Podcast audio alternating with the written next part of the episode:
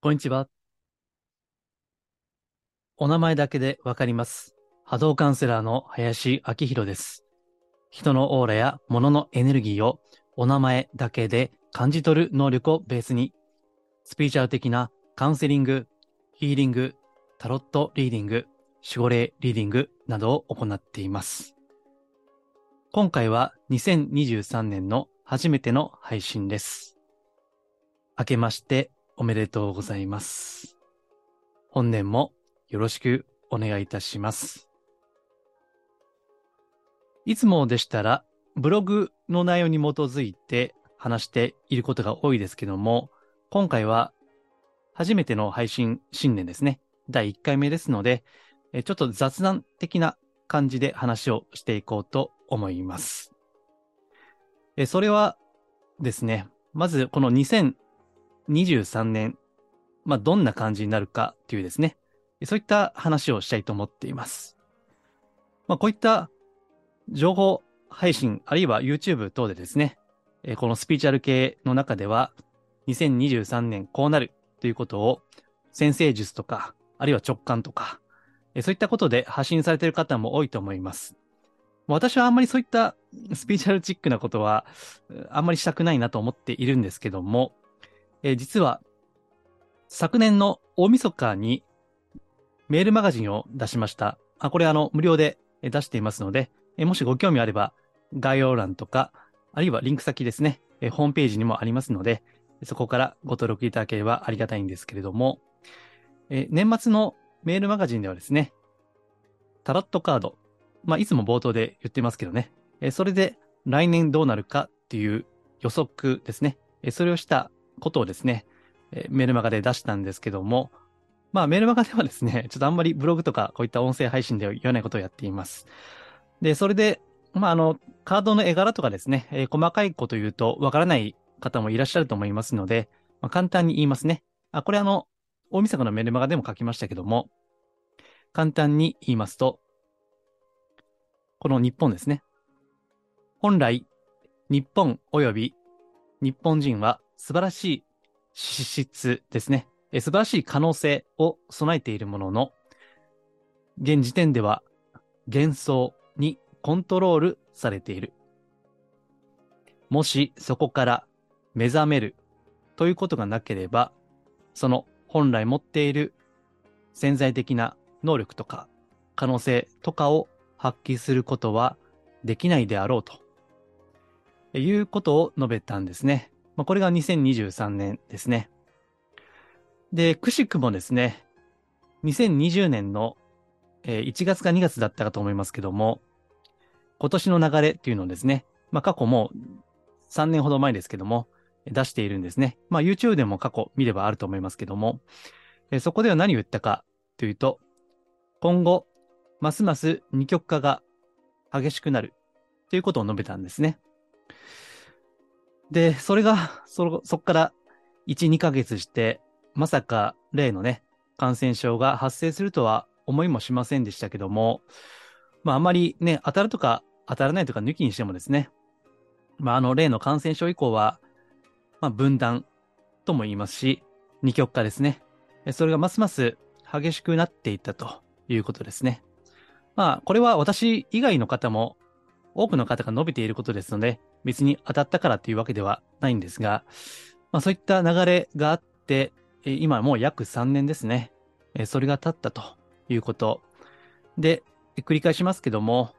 現在私たちは幻想に支配されているということですね。だから、まあスピーチャル業界でもよく言われますけれども、そこから目覚めるということですね。それがなければ、本来の可能性とか、まあ私がよく使っている言葉でいけば、天命ですね。えそれを発揮する、発言することは難しい。えということを述べたわけです。さあ、その幻想というのは、うん、これはいくつもあるんですよね。え、現実的な政治的なレベルから、えスピーチャー的なレベルまでいろいろあるかと思いますけども、うん、まあ政治経済はね、あんまりこういった表向きでは言わないようにしています。まあ詳しい言葉、メルマガで少し情報を出していますけども、うん、ここはちょっと、まあ、表の部分ですので、うん。まあ、最近のニュースをご覧いただければね、まあ、表によく有名になっているのは最近でいけば、ツイッターですかね。例のイーロン・マスクが、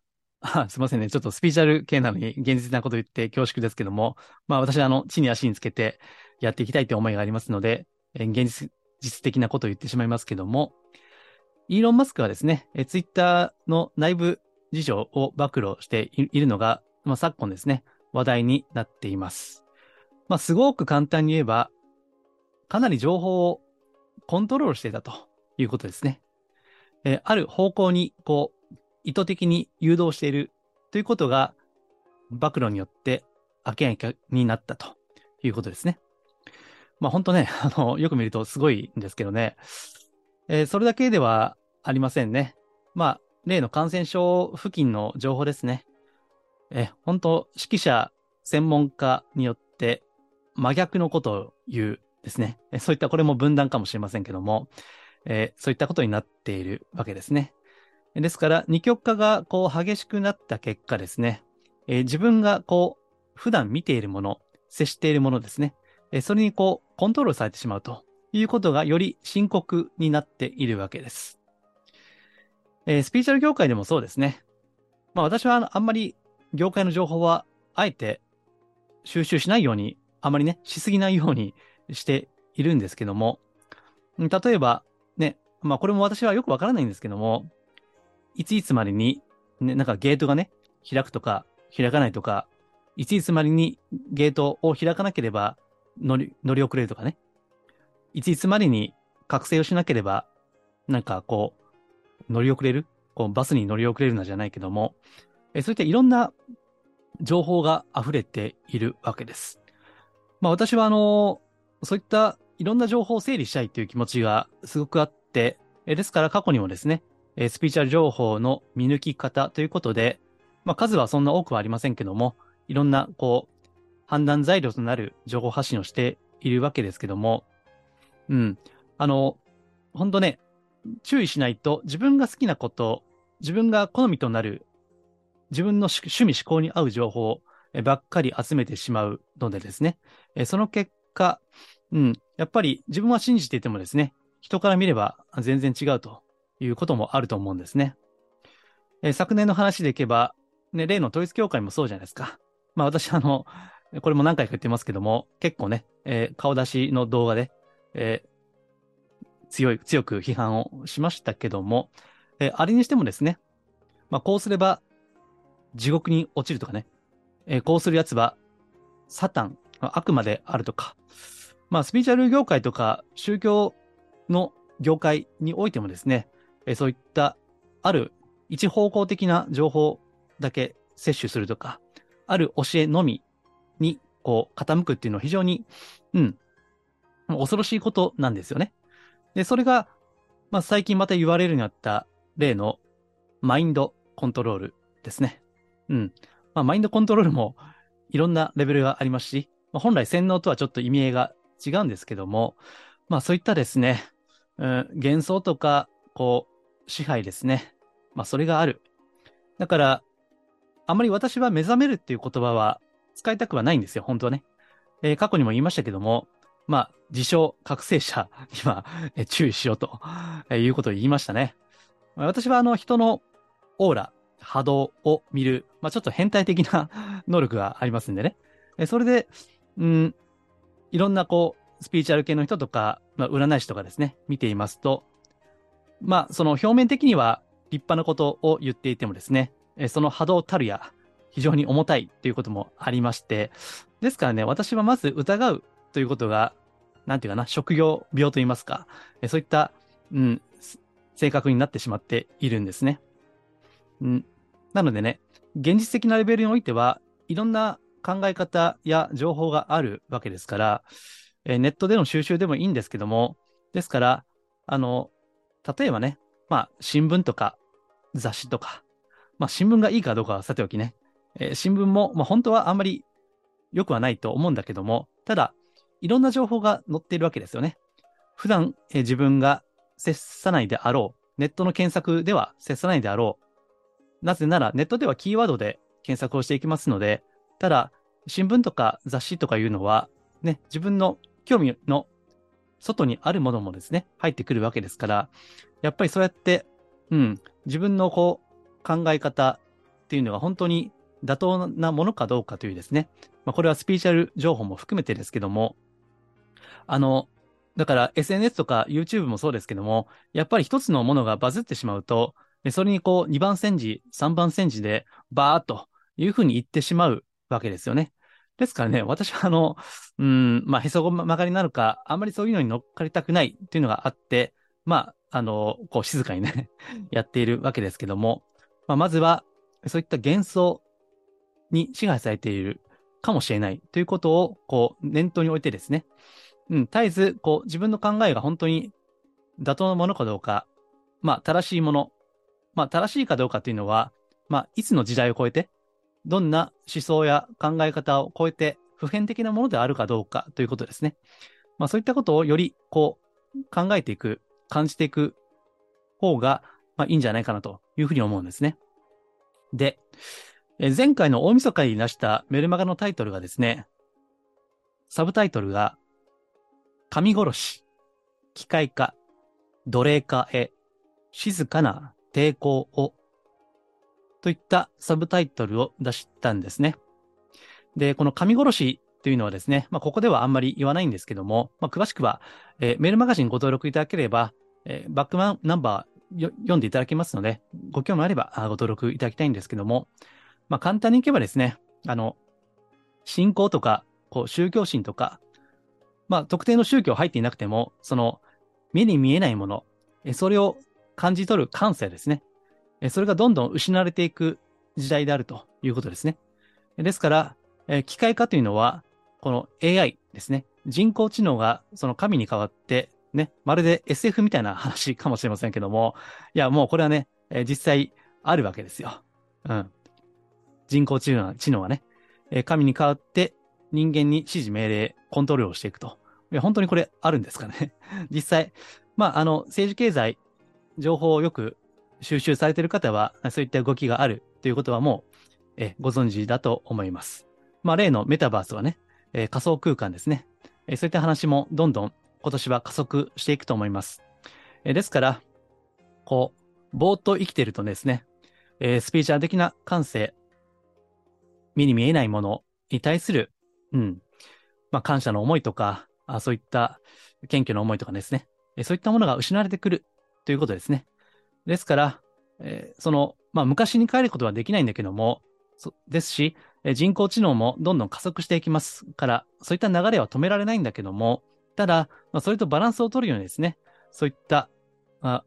宗教的なもの、えー、スピーチャル的なものっていうのを大切にする必要が、意図的にね、やっていく必要があるんではないかなというふうに思うわけです。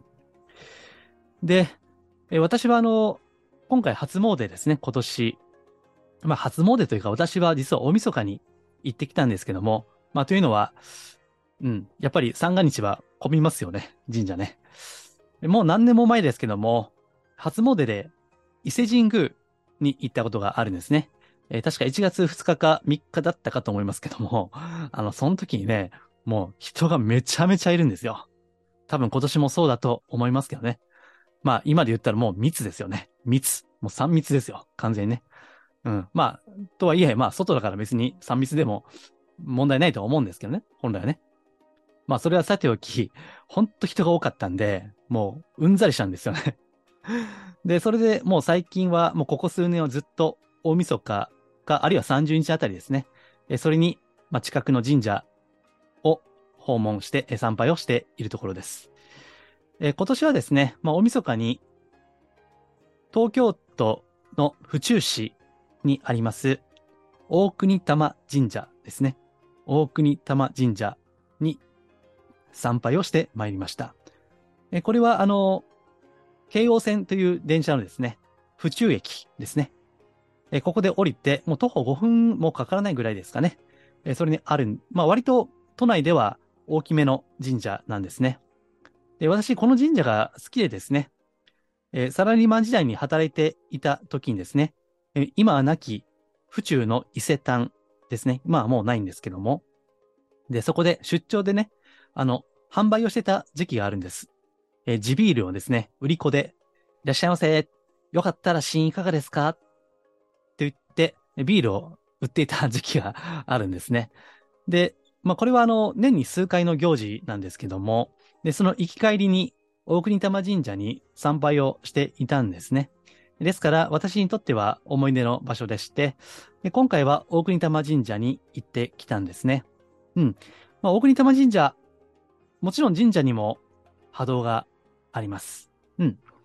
だから、サビリダ神社はやっぱり波動がね、重たいんですね。あるいは、うん、神的な、神的な波動が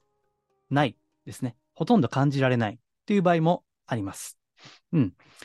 まあ、ただ、大国玉神社は大きい神社ですし、えー、確か、えっと、昔の武蔵の国、えっと、今の東京ですよね。えー、武蔵の国って言ったかな？その一宮ですね。一宮、多分ね、あの、間違ったらすいませんが、多分一宮のはず。で、えー、そこに参拝してきたわけですが、まあ良かったですね。えー、まあ写真も撮ったので、えー、メールマガジンでは出したいと思います。はい。それはさておき。えっと、ここにね、えー、御朱印ですね。えー、ちょうどあの、私の妻がですね、御朱印が趣味ですので、えー、御朱印をこうもらってきたんですけども、でそこにね、あの、今、可能、えっ、ー、と、良ければあ、サムネを出したいと思います。余裕があればね。えー、サムネ、サムネというか、その、YouTube であれば映像に出したいと思いますけども、えー、こういったね、あの、社務所ですね、神社の。えこういった言葉があったわけです。えちょっと読みますね。生かされて、生きるや今日のこの命。雨土の恩、限りなき恩。もう一回読みます。生かされて、生きるや今日のこの命。雨土の恩、限りなき恩。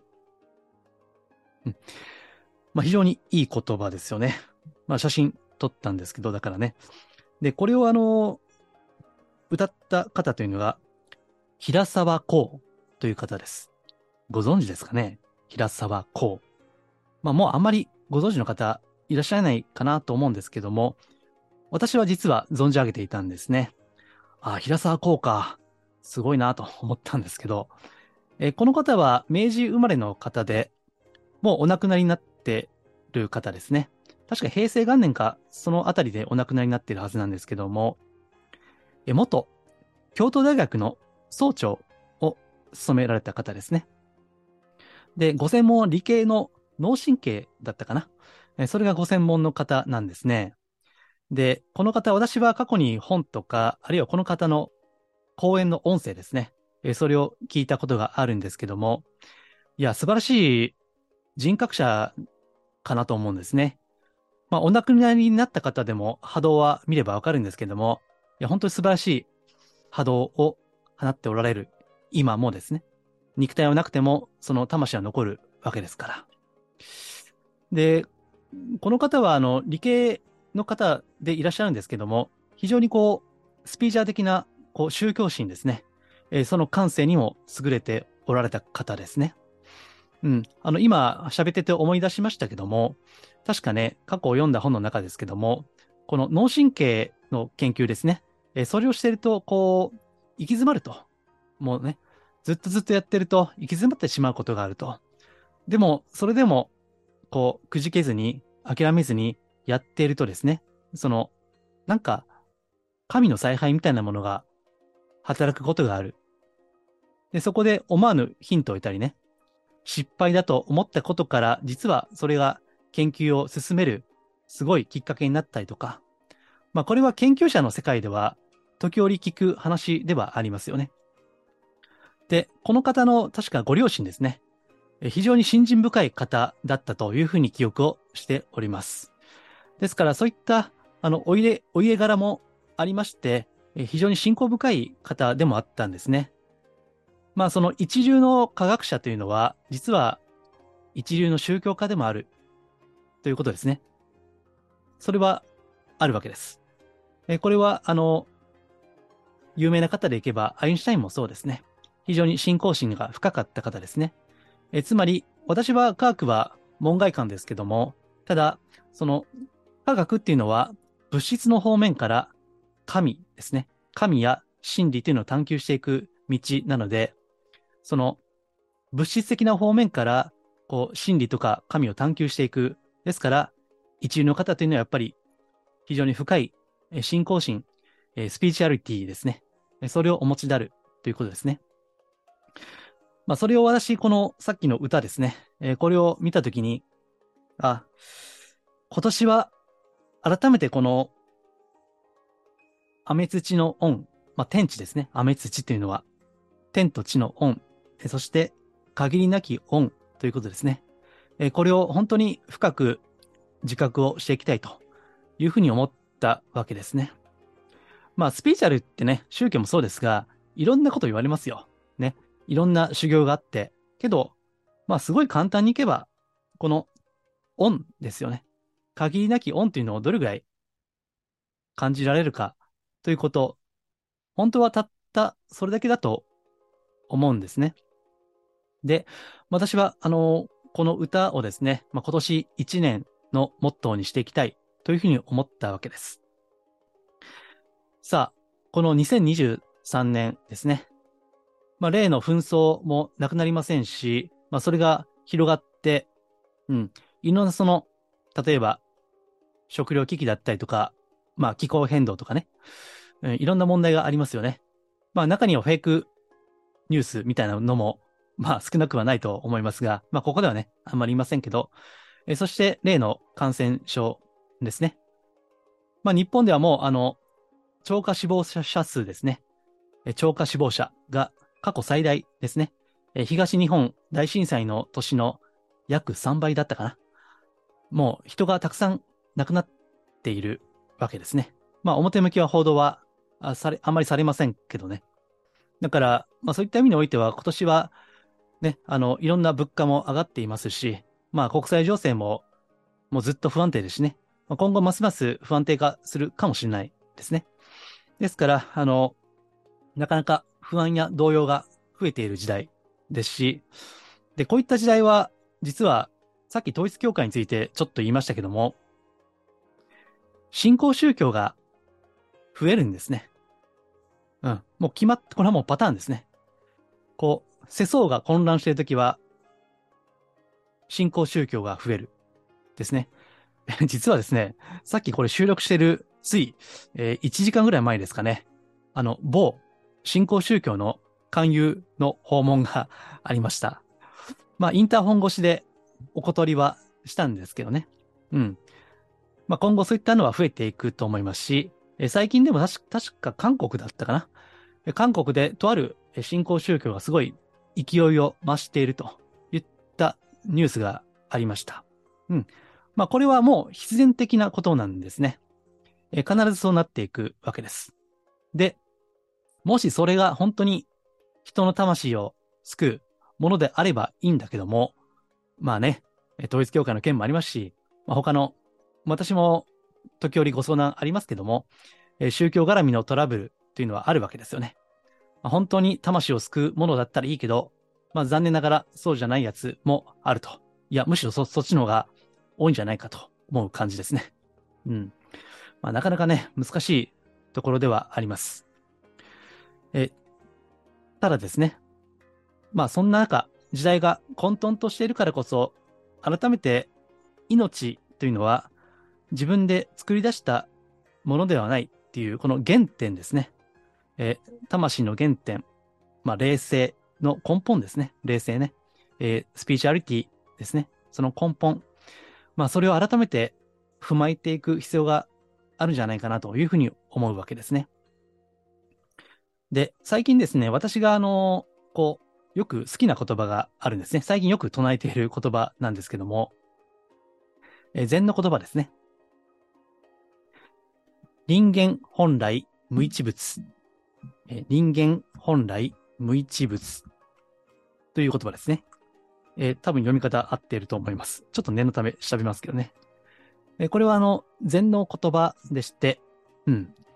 まあ、本来無一物っていう言い方もあるみたいですね。うん。ですから、えー、人間は本来何も持っていないんだということですね。もともとは何もない。これが無一物。無は、あの、あるなしの無ですね。無。そして1は関数字の1に、物は物ですね。だから、無一物。一つのものもないということですね。本来ですね。この本来っていうのは根本的にという意味です。ちょっと普通の本来という言葉とはニュアンスが若干違うんですけども、根本的にということですね。だから根本的に人間は何も持っていないんだ。命というのは何もないんだということね。本来ないもの、本来はなかったはずのものが今こうして与えられているということですね。ですからね、あの、本当に私もよく、えー、政治経済のニュースは情報収集よくするんですよ。けどね、やっぱりネガティブな 波動がね、ほんと多いんで、まあ、時々こう気分が泣いてくることがあるんですね。まあ、じゃあやめたらいいやんというふうに言われるかもしれないけども、まあ、私は、こう、あくまで現実的に行きたいと思っていて、何がね、その現象世界ね、この三次元世界の本当のことなのかという知りたいという、まあ、欲望も強いので、まあ、若干ネガティブな、こう、波動は受けるんだけど、まあ、調べるわけですよね。で、そこで疲れた時にですね、この本来無一物、人間本来無一物ですね。だから、まるで生阿弥陀仏のように、人間本来無一物、人間本来無一物、人間本来無一物ってね、あの、お経みたいに唱えることもあるんですけどね。まあ、つまり本来何も持っていない、す、え、べ、ては与えていただいているものであると。えー、この命すらもですね、与えられたものということですね。で、もっといけば、こういった苦しいこととか悲しいこととかね、まあ、辛いこと、ネガティブなこと、えー、それすらも与えられているんだということですね。まあ、これが本当にね、あの、受け止められたら、あしなやかに、清らかに生きていけるなというふうに思うわけで、まあ、とはいえ、え、なかなかね、あの、すべてがそういうふうにいきませんので、まあ、そこにこう、修行なんですけどね。私もまあ未熟な人間ですから、ただ、本当にこう世相が混沌としていく中で、自分の原点ですね。やっぱりさっき言ったように、雨土の恩、えー、限りなき恩ということですね。で、まあ、この恩を感じるには、これはあの、この大晦日の前の週のメルマガで出したんですけども、私はね、手っ取り早いというか、簡単で、日常で簡単でできる方法があるんですけどね。それが、太陽を拝むということですね。太陽を拝む。まあ、本来であれば自然の多い場所に行くのがいいんですけどね。うん。やっぱり自然の多い場所というのは波動も良いわけですから、まあ、神社もね、え森の中に囲まれているわけですよね。でそれが一種のこうバリアになってですね、この場の波動を清らかにしているわけですけども、ですから、こう自然の多い場所にお住まいの方は本当ラッキーですよね、そういった意味では。えただ、まあ、私もえ千葉県の、まあ、割合都会的なところに住んでいますので、なかなかすぐに自然の多い場所に行けるという環境ではないわけです。えそこで私は太陽を見る、え太陽を拝むといいですよということでですね、え前々回ですね、えこれを出している時の前々回のメルマガで言ったわけです。まあこれも、あの、繰り返しますが、ブログとかこういった音声とかでは言っていませんので、よければ、はい、ご登録いただければ、すいません。なんか今日告知が多いですけども。で、うん。昔からその太陽を拝むっていうのはあるわけですよね。まあ言うまでもなく、アマテラス、大神ですね。アマテラス。まあこれは太陽の神様ですよね。まあ非常にね、あの、女性の神様なんて言われますけども、まあ、なんていうかな、男勝り的な神様なんですよ。波動を見ていくとね、そのアマテラスの。で、えー、海外でも太陽を拝むってね、えー、ありますよね。うん、確か、えっ、ー、と、どこの言葉か忘れましたけども、ラーっていうね、ラーという言葉、これは太陽神だっったですかね。えー、なんかエジプトのあたりでしたっけ？ちょっとうろ覚えですけども、まあ、その、いずれにしても、えー、いろんなこう、文化、国々ですね、太陽を拝むっていうのはあるわけです。まあ、ヨガの中にも、太陽呼吸法なんてね、いうのがあるわけですよね。まあ、太陽ね、最近、まあ、これ真夏じゃじゃないので、えー、こう、私は、なんか、ベランダでね、こう、カーテンを開けて、日光浴みたいな感じで太陽を浴びることがあるんですね。で、そこで、その目を閉じて太陽の方を見ていますと、まるで光と自分が一つになったかのような感じがしてくる。太陽の、こう、陽光ですね。光が自分の体の全細胞に染み込んできて、まるで光そのものになってかのような、まあ本当はなっていないんですけどね、本当はね。まあ光と一つになるのはこれはもう、あの覚醒とかね、それこそ、まあ悟りの世界ですから、まあ、私はまあそんな人間ではありませんけども、ただなんか疑似的にね、疑似的に光と一つになったかのような感じ、まああれが非常に好きなんですよね。ですからまあ最近は暖かいということもあって、あの季節的にね、そういった太陽の光を浴びるっていうのが習慣になっているんですけども、まあそうやって、その太陽というのはね、老若男女問わず、善人も悪人もすべてのものを照らし出しているということですね。まあ、ですから、まあそれが言うなれば、その、もう限りなく公平な、まあ神ですね。神なるものの象徴になっているわけです。えまたね、太陽の光っていうのはすべての命、まあ特に植物ですよね。えそれを育んでいく元になっているわけですから。まあそういった意味でやっぱり神なるものですよね。太陽神。うん。ですからね、非常に素朴なことなんですけども、この、雨土の恩、限りなき恩ですね。えー、それを味わっていく、より深く味わっていくということがですね、この混沌ととした世界、世相、社会ですね。えー、それをこう、生きていく一つの、うん、まあ、杖ですよね。それは。目に見えないもの、さっきも言いました。えー、神殺しっていうのが始まっているわけです。こう、世界的にも人間から宗教心とか信仰とか、このスピリチュアリティですね。それを剥ぎ取っていくようなあ、そういった流れが一部ある。で、それは結構力が強い。うん、なかなかこう、残念なんですけども、そういった、うん、強い勢力っていうのがあるんですね。ただ、あの、さっきも分断という言葉を言いましたけども、それで喧嘩をしたりですね、対立をするっていうのは違うんですよね。分断ではなくて、あくまでこう、自分の中でですね、そういった軸となるもの。まあ、最近でもブログで、自己肯定感とか自分軸について書いているんですけども、その自分の命の軸ですよね。これを定めていくというのが、まあ、自分自身の今年の2023年の、モットーかな、まあ、抱負でもありますし、まあ、これは私のみならず、これをお聞きのあなたご自身も共通していることではないかなというふうに思うわけですね。ですから、言葉を変えれば、より深く天とつながるわけですね。天とつながる。まあ、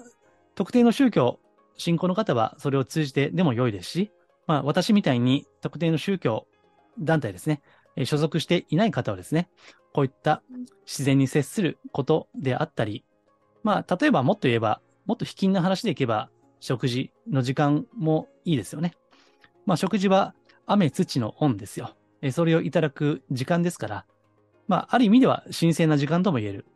えその時に対して天地ですね、雨土の恩を感じるっていうのもいいと思いますし、まあ、あの、前回までずっと話をしていた祈りですね。祈り。まあこれは特定の宗教は問いません。信仰の有無は問いません。祈りというのは、まあ人間にとってはとても大切な営みです。で、その祈りというのはですね、まああの、前からずっと言っていた世界平和の祈りというのは非常に波動が素晴らしいものですから、まあもちろん前回前々回で注意点は結構きつめにね、述べてきましたけども、まあそれはさておきですね、素晴らしいものではあります。ので、それをしてより天と深くつながっていくということですね。まあ今年いろんな、こう、お願い事ですね。神社で初詣の時にいろんな願いをされたと思います。商売繁盛とか家内安全とかね。うん。まあ受験を控えている方は合格祈願とかいろんなお願いをされたかと思います。ただ、そのすべての願望、希望を推進していく根源的なものというのは、やっぱり天なんですね。天の力ですね。えー、それは天命と言ってもいいですね。天の命ですね。まあ、何をするにしても、そういった根源的なものをしないばですね、私たちは文字通り寝なし草になってしまうわけです。ですから、より今後ですね、寝なし草になっていくような油断をすればですね、えそういったものが、うん、残念ながらね、加速していくような感じもあります。それが冒頭で言った二極化をよりもっとですね、より激しく、深く、深刻に、加速をさせていくっていうのもあると思うんですね。ですから、まあ、そういったのを踏まえて、やっぱり本来無一物、もともと何もなかった。でも、なぜか知らないが、この命を与えられている。えそれは苦しいことや悲しいことも含めて、もしかしたらより深く人間として成長していくために与えられているのかもしれないということですよね。いや、かもしれないというか、そうなんだろうと思いますけどね。うん。まあ、というわけで、新年の初めての配信はですね、改めて根本的なものですね。まあ、こういったことを、マジ、スピ、真のスピーチャルとは何かということで、まあ、私自身がこれが仕事のテーマにもなっているんですけども、これは、えこれをお聞きのあなたご自身にとっても大切なことだと思いますので、えぜひですね、えこの2023年、まあね、何かと大変な一年になるかもしれませんけども、うん、それでも人生にイエスという、えそれでも前を向いて歩いていきたいですね。はい。えー、ではあ、今回はですね、まあ、これ台本全くなかったんですけども、うん、なんとなくですね、今年1年の抱負について話をしたかったので、えー、述べてみました。まあ、今年もスローペースではありますけども、えー、ブログとかですね、こういった音声配信、あるいはメルマガですね、えー、それを出していきたいと思いますので、えー、また、えー、今年もですね、どうぞよろしくお願いいたします。ありがとうございます。すいません、追伸です。えー、さっきですね、禅の言葉の本来無一物っていうのをね、ご紹介しましたけども、よくよく調べると、これ無一物という呼び方と、無一物っていうね、呼び方があるみたいですね。えー、漢字で言うと、えー、無はさっきもちょっと言いましたけども、えー、あるなしの無ですね。えー、無と、あと漢数字の1に、物っていう字ですね。物ですね。えー、これを無一物とも読むし、えー、無一物というですね、読むこともあるみたいです。えー、ちょっと、なんか、一発目から間違って、これめっちゃ恥ずかしいやん、と思ったんですけど、まあまあ、あの、どっちでもいいみたいなんで、えー、ちょっとほっとしました。はい、すいませんでした。えー、あと、せっかくなんで、え、ついでに言いますとですね、おみくじですね。え、昨年も、あの、お正月あたりにおみくじの動画出しましたけど、今年はですね、小吉でしたね。はい。小吉でした。でもね、あの、すごい良かったですね、小吉で。うん。あの、今年はね、えなんかコツコツやりたいなと思ったんですよ。地味、地味なことをね。だから、あ、小吉って出て、なんかコツコツやれみたいなことがまさに書いてあったんで、あ、もうこれ自分にとってはすごいぴったりだなというふうに思ったんですね。えー、ですから余談ですけど、別に大吉が出たからダメっていうわけでもなくて、えー、今日が出たからダメっていうわけでもないわけです。その時に自分に合ったものが出るわけですね。えー、大吉は大吉でね、えー、油断するなということもあるし、今日だったら今日で、えー、これから良くなるということでもあるし、まあ、小吉だったら、まあ、コツコツやるということでもあるしね、えー、水吉、水吉もそうでしょうね。はい。まあ、何が出てもですね、一級、一喜一憂しないで、えー、やっていけたらなというふうに思います。はい。えー、では、推進でした。